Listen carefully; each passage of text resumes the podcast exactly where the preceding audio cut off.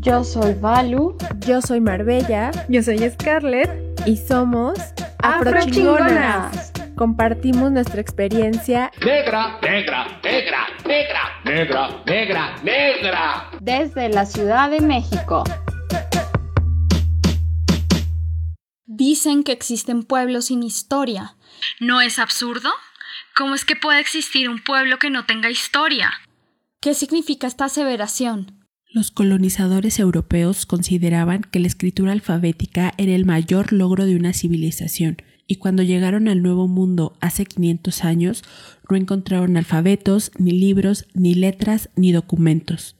Dijeron entonces que las personas que vivían aquí en Abya no tenían escritura, por lo tanto tampoco tenían historia ni cultura.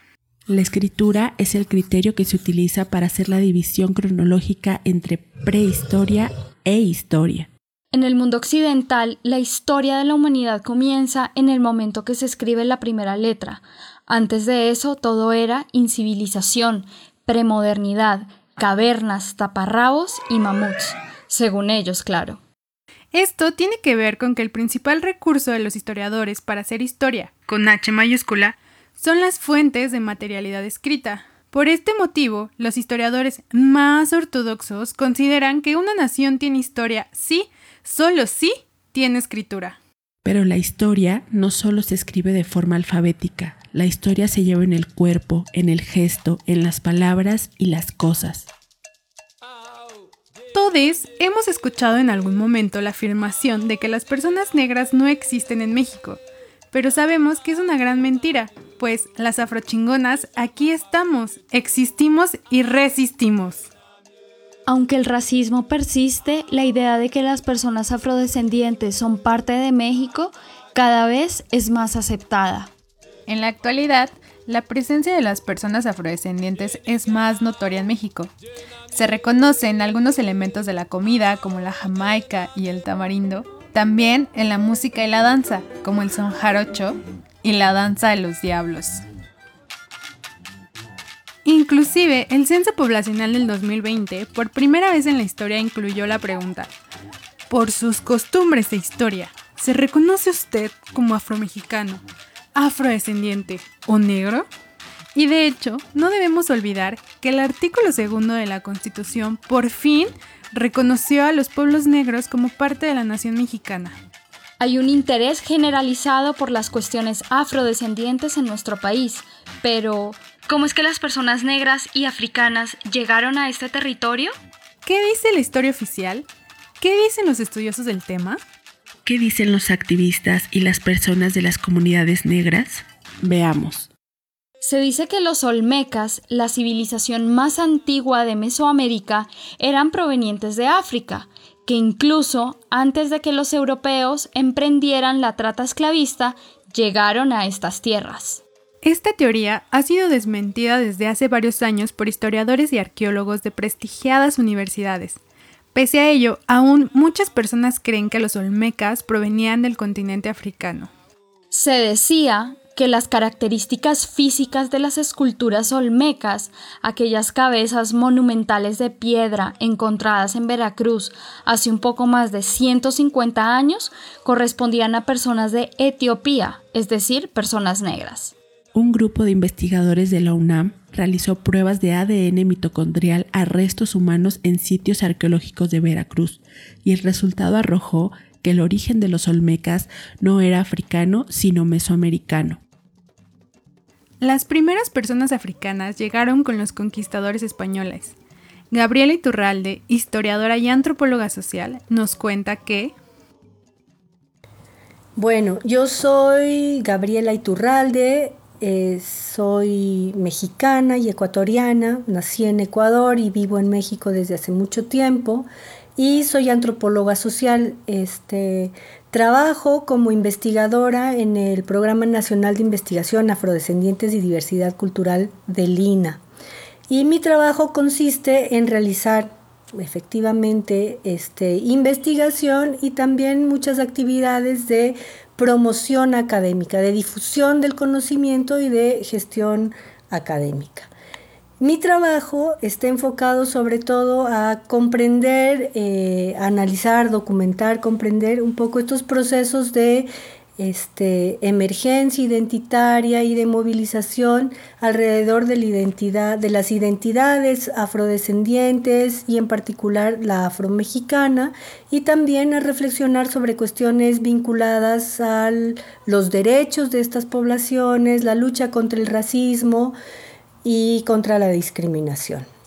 En mi trabajo, aunque es un trabajo desde una perspectiva antropológica, también hemos, abrevo y muchos de quienes trabajamos en esta temática, hemos abrevado del trabajo de investigación, de la investigación de la historia. ¿no? Es fundamental siempre hacer este diálogo entre el conocimiento histórico para comprender las características del presente. Es necesario. Este, ustedes me preguntan un poco acerca de las primeras personas negras que llegaron a lo que hoy llamamos México. Este, ahí es importante tener presente y este año es fundamental que se conmemora la, la efeméride de la caída de Tenochtitlán ante la llegada de los conquistadores españoles que desde ese mismo momento, desde la misma llegada de los conquistadores españoles al hoy territorio de México, este, podemos contar la presencia de población de origen africano en, este, en estos territorios. ¿no? Se sabe bien y hay documentos y testimonios, testimonios visuales incluso, que nos indican que muchas personas de origen africano que venían de la península ibérica, por ejemplo, que ya habían sido cristianizados y castellanizados incluso, acompañaron las, las huestes de conquista de Hernán Cortés y otros emprendimientos de, de, conquista. ¿no? Es conocido el caso de Juan Cortés, por ejemplo, Juan Garrido, que acompañó esta, esta hueste. Y luego hay otros historiadores como Matthew Restal que han documentado varios, varios casos de, como se llama, como se conoce coloquialmente, conquistadores negros. ¿no? Entonces, desde ese momento podemos empezar a contar la participación de personas africanas y posteriormente sus descendientes en, la historia de estos países, ¿no? de México y del resto del, del continente. Y a partir de entonces no no dejan de estar, ¿no? Aunque en algún momento se construyó la idea de que desaparecieron, no han dejado de estar, están presentes.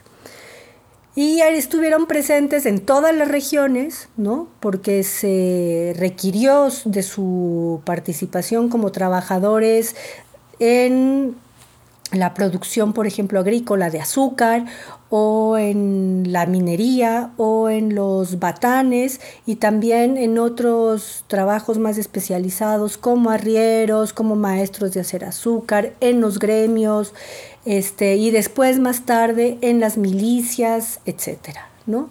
Entonces, si imaginamos un poco, las personas de origen africano y sus descendientes trabajaron en casi todos, si no es que en todos los aspectos del, mundo laboral y también en todos los espacios de la vida social durante el periodo virreinal y posteriormente también.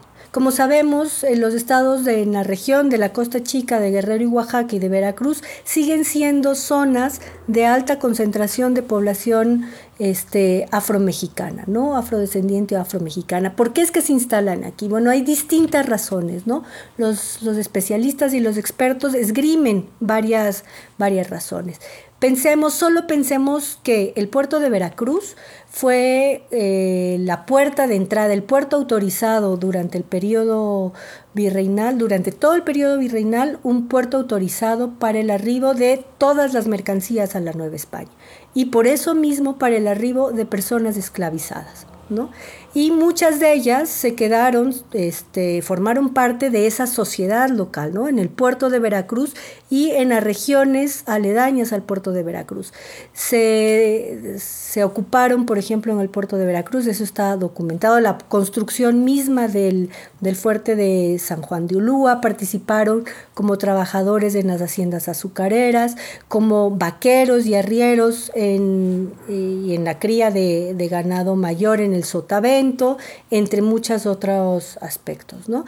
Y luego, del otro lado, en la otra costa, en la costa del Pacífico, se sabe también que se asentaron por distintos, distintas vías, también vinculados a la creación de haciendas, ¿no? haciendas productoras, por ejemplo, de, algodón, también en la cría de ganado y en el manejo del ganado y por un fenómeno que se conoce menos, pero que también es muy relevante, que tiene que ver con el arribo de personas esclavizadas por el Pacífico al puerto de Acapulco y su empleo en distintos, en, distintos ámbitos en la economía de esta, de esta región.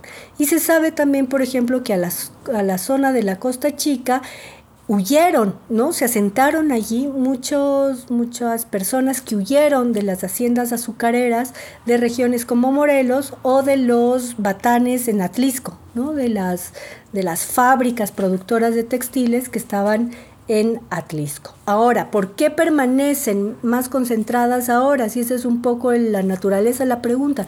Tiene que ver con las características de las dinámicas demográficas de cada región, de cómo se fueron, por ejemplo, en la Costa Chica, afirma Aguirre Beltrán que, su, que estar apartada de la, de la vida nacional porque se, se establecieron vías de comunicación de manera muy tardía, porque no estuvo tan vinculada al comercio al comercio nacional de manera tan dinámica como el caso de Veracruz, por ejemplo, esto ha influido significativamente en cómo se conformaron estas, la población de estas, de estas regiones. ¿no?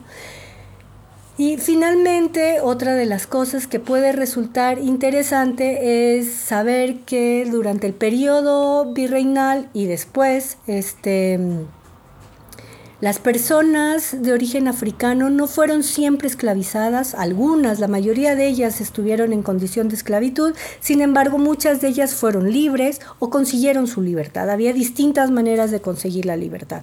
La una es lo que se conoce como la manumisión, que es decir, que los dueños, los propietarios de personas esclavizadas, por distintos motivos, otorgaban la libertad a, sus, a los esclavizados. Otra de las vías tenía que ver con rebelarse contra la esclavitud es decir, tomar acciones de escaparse de las haciendas y instalarse a vivir fuera del control dentro de la hacienda, lo que conocemos comúnmente como esclavos cimarrones, ¿no? Y conocemos la historia de Yanga, que en la región de, Orizaba encabezó a un grupo de, de esclavizados que huyeron de las haciendas de esa zona y se instalaron ahí, finalmente tras un largo proceso muy interesante, se creó el, pueblo de San Lorenzo de los Negros. Y otra, otra de las vías, que es un poco más tardía, ya más bien hacia mm, finales de, del siglo XVIII y sobre todo en el siglo XIX, tiene que ver con la abolición de la esclavitud, ¿no? que este es un proceso que se da a nivel este, no solo nacional, sino este, mundial, diríamos, o por lo menos del occidente del mundo, en donde se abole la esclavitud por distintas razones. La una, porque no dejaba, ya no era funcional económicamente hablando, y también porque había ya este, oposiciones de índole ética o moral, digamos, para mantener esta forma de, de explotación. ¿Qué pasa con las personas de origen africano? Después de la abolición de la esclavitud, que coincide casualmente con la conformación de México como una nación independiente, se incluyen, se incorporan como ciudadanos a este, a este país, ¿no? Y esta inclusión, ¿no? que se hace bajo una perspectiva de, de una idea que rige al siglo XIX, que es la de la igualdad ante la ley, es construye lo que hemos denominado las, esta paradoja de la igualdad. Es decir, al mismo tiempo que se construye y se incluyen en la ciudadanía, se construye un mecanismo de exclusión a través de invisibilizar las contribuciones de este grupo de población, por ejemplo, en, en, la narrativa histórica y también en mecanismos, por ejemplo, de registro de población, de donde desaparecen las categorías que nos permiten después, a quienes leemos después, saber qué ocurrió, dónde estaban instalados, este, a qué se dedicaron, el número de población que se mantuvo, si creció o no. Eh, finalmente, para tener un poco más de conocimiento sobre eso, se hemos se han hecho estudios históricos sobre el siglo XIX con fuentes alternativas, crónicas de viajes, este, la literatura costumbrista, las imágenes y nos permiten saber cómo en el siglo XIX y por supuesto el siglo XX esta población que en el periodo colonial afirma a Gonzalo Aguirre Beltrán alcanzó al menos a 250 mil personas, sigue presente y sigue con enorme vitalidad en nuestro país. En general, se tiene una idea incompleta de la construcción de México como nación. El Estado nos hizo creer que el mestizaje es la unión de españoles e indígenas. Esto resulta problemático, pues de ambos lados existe una diversidad inmensa que es anulada bajo la generalización de dichas categorías. Esta idea hegemónica de mestizaje deja por fuera el aporte de otras culturas que contribuyen y enriquecen la formación del país. Tal es el caso de las culturas africanas. Veracruz, Oaxaca y Guerrero son los estados con más presencia negra. Sin embargo, los descendientes de las personas africanas esclavizadas se asentaron en todas las regiones de este territorio que hoy llamamos México. La historia oral es importante. Lo que las abuelas cuentan pasa de un oído a otro, de una voz a otra para conservar la memoria colectiva de los sucesos que nos han formado. En las comunidades afromexicanas de la Costa Chica, la oralidad se hace presente a través de la siguiente historia. Hace muchos años, un barco cargado de personas negras esclavizadas encalló en las costas de Guerrero, al límite con Oaxaca.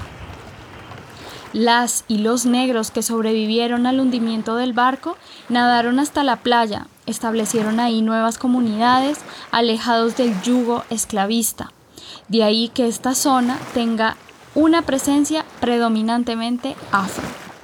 La certeza de esta historia está en las palabras y sabiduría de quienes la comparten. Mi nombre es Yolanda Camacho Calleja, orgullosamente mujer afromexicana. Soy del municipio de Villa de Tututepec y me dedico eh, al activismo. Represento la colectiva de la costa de Oaxaca, Ñatundá. Eh, trabajamos por la defensa de los derechos de las mujeres afromexicanas e indígenas, mestizas. Y eh, quiero contarles un poquito de la historia de por qué me considero, por qué me adscribo como mujer afromexicana. Mi madre es hija de mi abuelo que es, era afromexicano, de raíces negras. Él, según este, la historia que nos contaba mi abuelita, era de que él nació o creció en una comunidad que se llama Santo Domingo de Armenta, que es del lado de Pinotepa Nacional. Cuando el joven se vino a trabajar a Jamiltepec y después llegó hasta Tututepec, donde antes sembraban el algodón. Entonces ahí es donde conoció a mi abuelita en la comunidad de Yuhue. Entonces mi abuela es de raíces mixtecos. Se conocen en el campo donde trabajaban los dos, mi abuela allá también en la pizca del algodón y mi abuelo también era ahí el eh, apoyaba o trabajaba más que nada ahí con los señores que sembraban. Entonces de ahí eh, nacieron tres hijos, mi mamá y dos tíos. Y por esto, eh, nosotras, según la historia que nos cuenta mi mamá, es de que mi abuelita, su mamá de mi mamá, hablaba el mixteco, pero que mi abuelo nunca le permitió que le enseñara la lengua a sus hijos, porque él decía que él era negro, no era mixteco. Entonces, pues ellos no aprendieron a hablar. Entonces, también quisiera decirles que me siento orgullosa de tener raíces mixtecas la historia que nos contaban las tías, las abuelas, los abuelos era de que pues que ellos no sabían de dónde habían llegado, solamente sabían que sus abuelos siempre habían trabajado en el campo, ya sea en la pizca del algodón, ya sea este ¿qué otros trabajos nos contaban que habían por acá, verás? Eh, todo era acá de la pesca, porque estaban asentados en las orillas acá de, del río Verde, eh, entre Charco Redondo, Yugüe, San José del Progreso. Este, eran comunidades de, de, de sembradíos, campos donde la gente los hacendados, podrían decir, ahí sembraban y ahí tenían muchos trabajadores y en su mayoría pues eran, eran personas negras. Entonces esa, ese poquito de historia que nos contaban los abuelos, las abuelas y que lo replican los papás, mi mamá, y, y también contarles que por parte de mi padre también mi abuela era mixteca, entre mixteca y chatina, y mi abuelo era negro. Así que no puedo negar mis dos raíces porque por parte de los dos de mis padres pues eh, tenemos somos, somos negros y somos mixtecos. Los retos que se enfrentan en la actualidad para el pueblo afromexicano son muchos. Em, desde el, el racismo, la discriminación que se vive. Y esto se vive desde la salud, la educación, el territorio.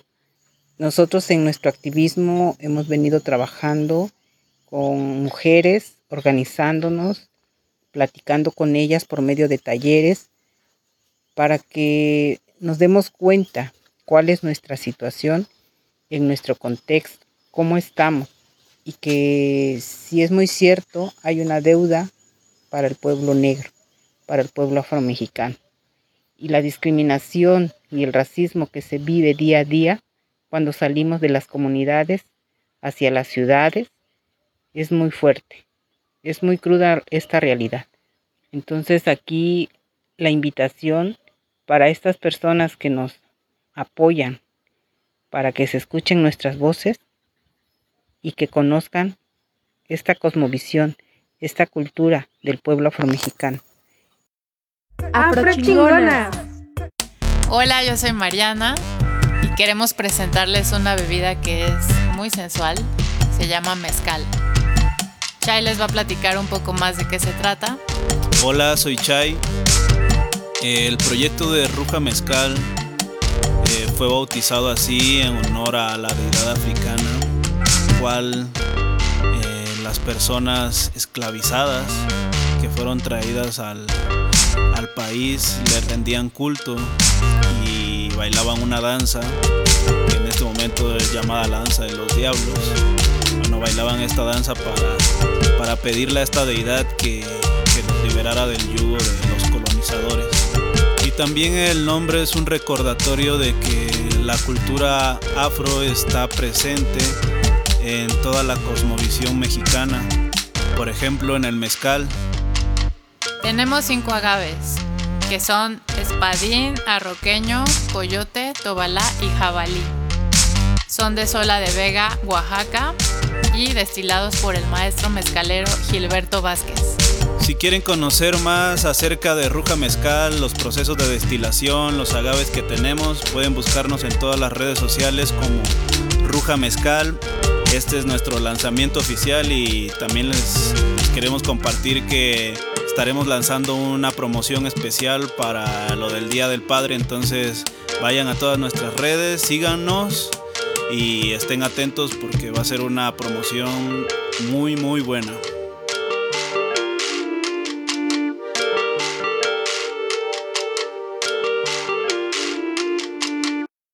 Este es un espacio promocional. Si te interesa compartir y promover tu trabajo, Contáctanos.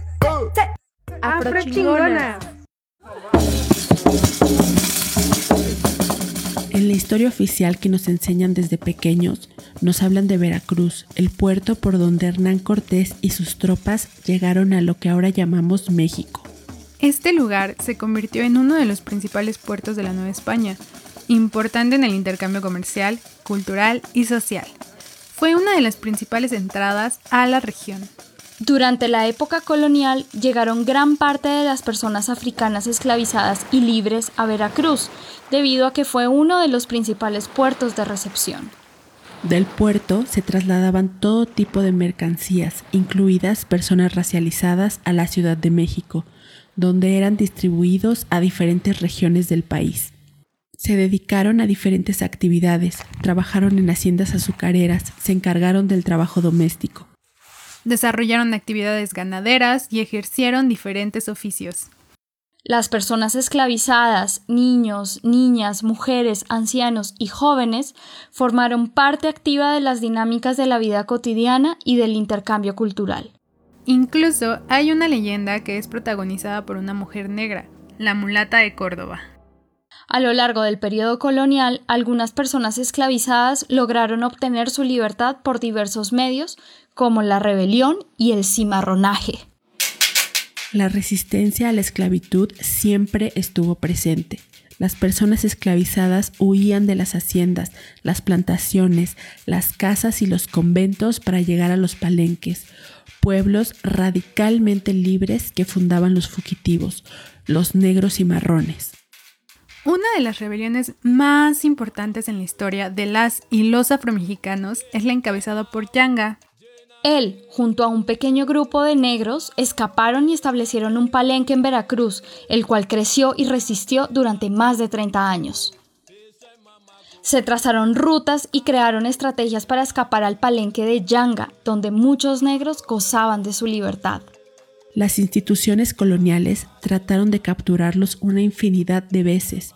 En uno de los intentos organizaron una expedición al lugar donde se encontraba el palenque.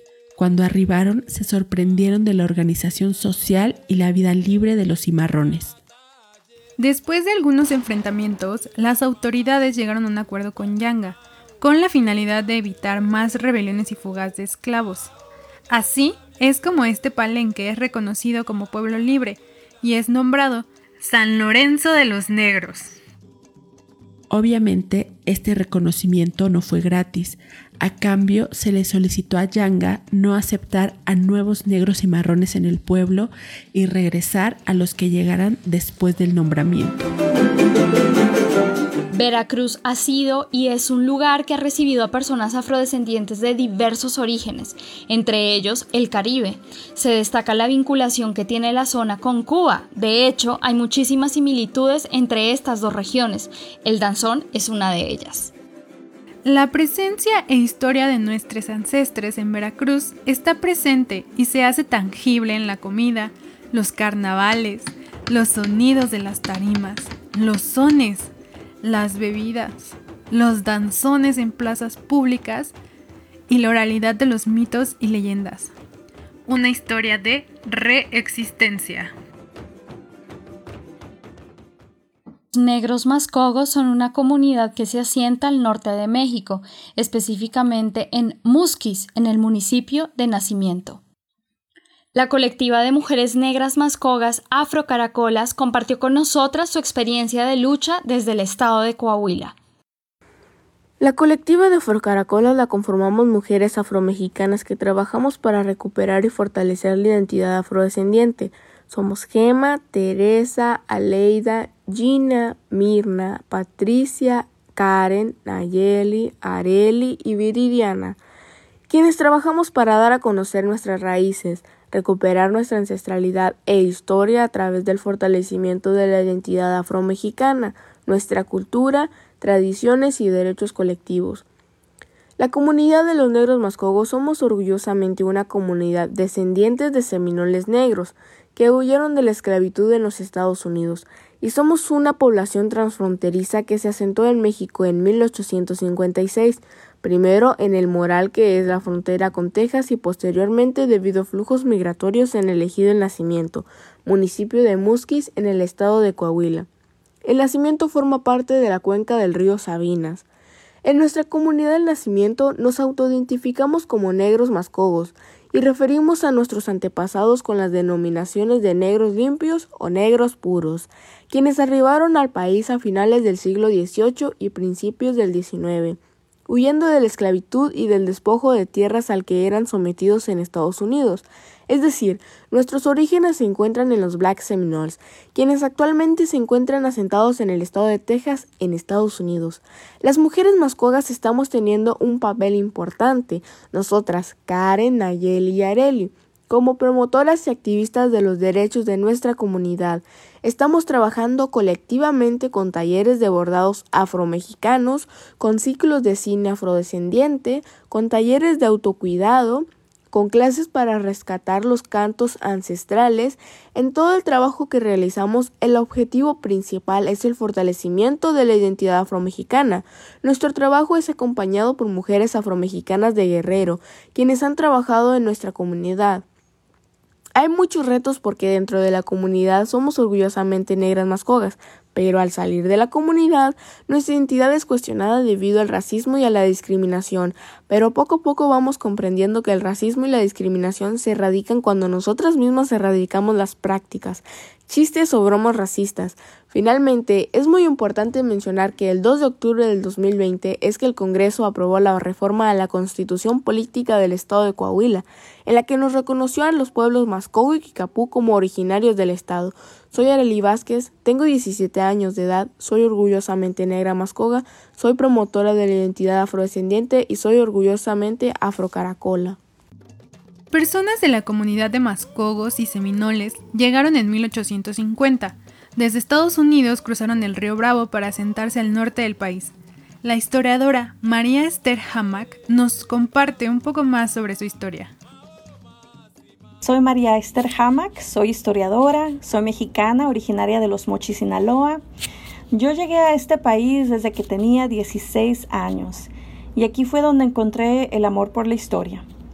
Mi enfoque como historiadora son las experiencias y narrativas de afrodescendientes que conectan a las historias de México y Estados Unidos. Ah, más específicamente, las historias de afroamericanos que escaparon de territorio estadounidense para reclamar su libertad en espacios mexicanos durante el siglo XIX. En realidad mi estudio se enfoca desde 1790 a 1868. Me enfoco en estas historias porque creo que son fundamentales en ambos lados de la frontera, porque estas historias conectan eh, a México y Estados Unidos eh, y nos proveen perspectivas sumamente importantes para poder combatir el racismo, la antinegritud o el anti-blackness, como decimos por acá, que todavía se vive no nada más en Estados Unidos, pero en realidad en México y sus diversos espacios también. Una de las cosas que propulsa mi enfoque es todo lo que no aprendí creciendo en México, sobre nuestras raíces, sobre la afrodescendencia, sobre las comunidades que viven luchando para tener acceso a recursos y estabilidades económicas y políticas, acceso a la educación, etcétera, etcétera, ¿no? Ah, pero más importante para mí es el ayudar con mi trabajo a resaltar las contribuciones de las comunidades afrodescendientes Y cómo México no se habría desarrollado sin estas contribuciones, sin este legado, ¿no? Siempre me ha preocupado, más bien molestado, el racismo en México, eh, el borrado de los legados de la gente y las comunidades afrodescendientes. Ah, espero que con mi trabajo pueda ayudar, aunque sea poner mi granito de arena, a poder combatir la, supresión y el borrado de la participación, de las contribuciones y el legado de afrodescendientes en la historia, no nada más mexicana en realidad, pero en las historias que conectan la historia mexicana y la historia estadounidense. Eh, sobre los mascogos, eh, la historia que he ayudado o, he podido eh, resaltar en mi trabajo este, va así. Los Mascogos llegan a México en julio 13 de 1850, así en un grupo grande. Eh, cruzan la frontera eh, juntos eh, en un grupo de casi 700, 700 personas. iban junto a grupos indígenas seminoles. Estos grupos habían vivido y sufrido la esclavitud en espacios de lo que hoy es la Florida cuando llegaron a México, estos grupos ya eran gente libre. Eso es importante de, anotar, ¿no? Durante los años de 1830 y los 1840, los grupos indígenas y afrodescendientes en, Florida fueron expulsados de esos espacios por el presidente Andrew Jackson. Eh, en lo que hoy conocemos como el Camino de Lágrimas, ¿no? que fueron expulsados los indígenas americanos, pero muchas de las veces cuando aprendemos la historia de, del camino de lágrimas, este, nunca aprendemos que también en esos caminos de lágrimas iban afroamericanos. Entonces, eh, eh, Jackson, el presidente Jackson, expulsó a estas comunidades de Florida, que eran seminoles y mascogos, eh, y los, los mandaron a reservaciones en Oklahoma, ¿no? donde muchos se, se, vieron expuestos a la reesclavización, a la opresión y a las limitaciones de las autoridades blancas en esos espacios.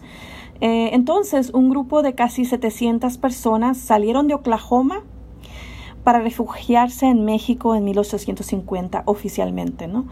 Eh, en julio 13, como les conté, de 1850, este grupo cruzaron el río Bravo, eh, o sea, llegaron a la frontera, cruzaron el río Bravo, y, y llegaron a espacios de Coahuila en México.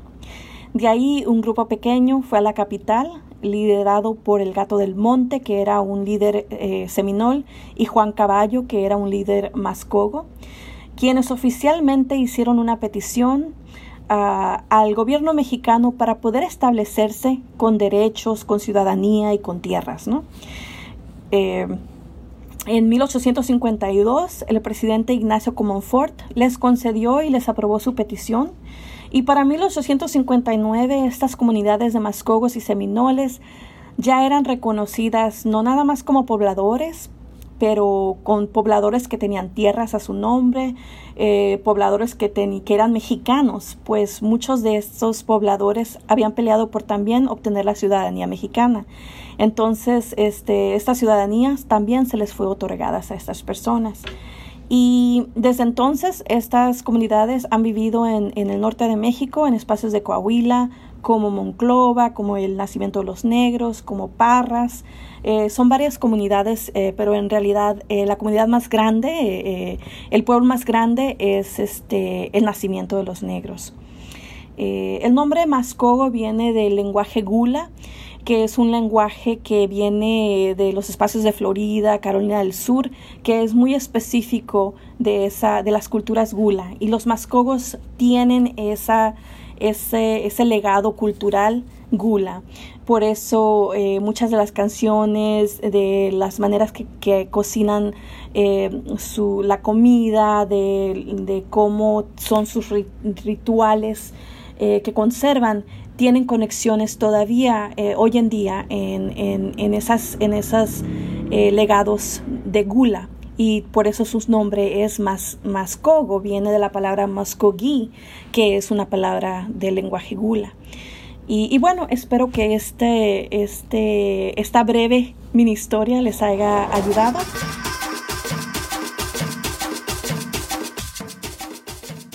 La historia es una línea recta que avanza en la inmensidad del tiempo. Los minutos se juntan, forman horas, días, años, hacia el frente o hacia atrás. Pareciera que ningún otro movimiento en el tiempo es posible. Lo lineal del tiempo es profundamente europeo y occidental. El hecho de considerar que conforme pasa el tiempo se progresa es una idea heredada de la colonia que el pasado es obsoleto y que el futuro es innovador. El tiempo no es lineal, aunque se represente así. Nos enseñaron que el ayer quedó atrás y que mañana está enfrente, delante nuestro. Lo que, pasó, pasó, dijera Daddy Yankee. El pasado es inalterable y el futuro es completamente incertidumbre. No podemos evitar recurrir a la imagen de una línea para narrar la historia de las personas afrodescendientes en México. Sin embargo, sabemos que otras maneras de percibir el tiempo son parte de nuestra ancestría negra. Caminamos hacia el frente, pero miramos hacia atrás. El pasado hace parte del futuro que juntas construimos. La afromexicanidad no es homogénea. Si bien existen comunidades que son herederas de los conocimientos y costumbres de los hombres y mujeres esclavizados en la época colonial, hay personas dentro de la diáspora africana que han elegido a México como su país de residencia permanente y su origen es otro. La migración reciente de países de Centro, Sudamérica, el Caribe y países africanos generan una inmensa gama de experiencias y formas de vivir la afromexicanidad. No obstante, Todas estas nuevas identidades no dejan de estar atravesadas por la desigualdad racista. La memoria de los pueblos está escrita en los objetos, está presente en las canciones, los sonidos, la música, los instrumentos, los movimientos y la danza. En los paisajes, las imágenes y los sabores La historia de los pueblos negros está inscrita en la arquitectura, en los lugares y los templos. La historia también son los árboles, las montañas, lagos y mares. La memoria vive en la pintura, en los cuentos, en las recetas de comida, en el habla de la gente, en los chismes de las señoras. La historia es hoy. Nosotras somos historia. Nuestro podcast es memoria. La historia de nuestros ancestres está con nosotras en este podcast, en nuestra voz, en nuestra experiencia. Somos rugido de la libertad. Nuestros muertos reviven en cada palabra que compartimos. Dijeron que los pueblos negros e indios no teníamos historia, pero acá estamos reescribiendo en nuestros propios términos la historia negra de México. Nuestra historia se escribe entre cañas de azúcar, los herbores de las ollas y las especias, Está entre las hierbas y amuletos para curar. Se construye entre trapeadores y acciones de cuidado. Se escribe al sembrar, cultivar y criar ganado. Nuestra historia corrió entre montañas para huir de la esclavitud. Gritó y luchó con fuerza por su libertad. Nuestra historia se ha construido desde reexistir. Para este proyecto autogestivo juntamos nuestros poderes. Yo, Marbella, con mucho amor, colaboro con las imágenes de portada. Yo, Scarlett, me encargo de la edición. Y yo, Balu, escribo el guion. Muchas gracias por escucharnos.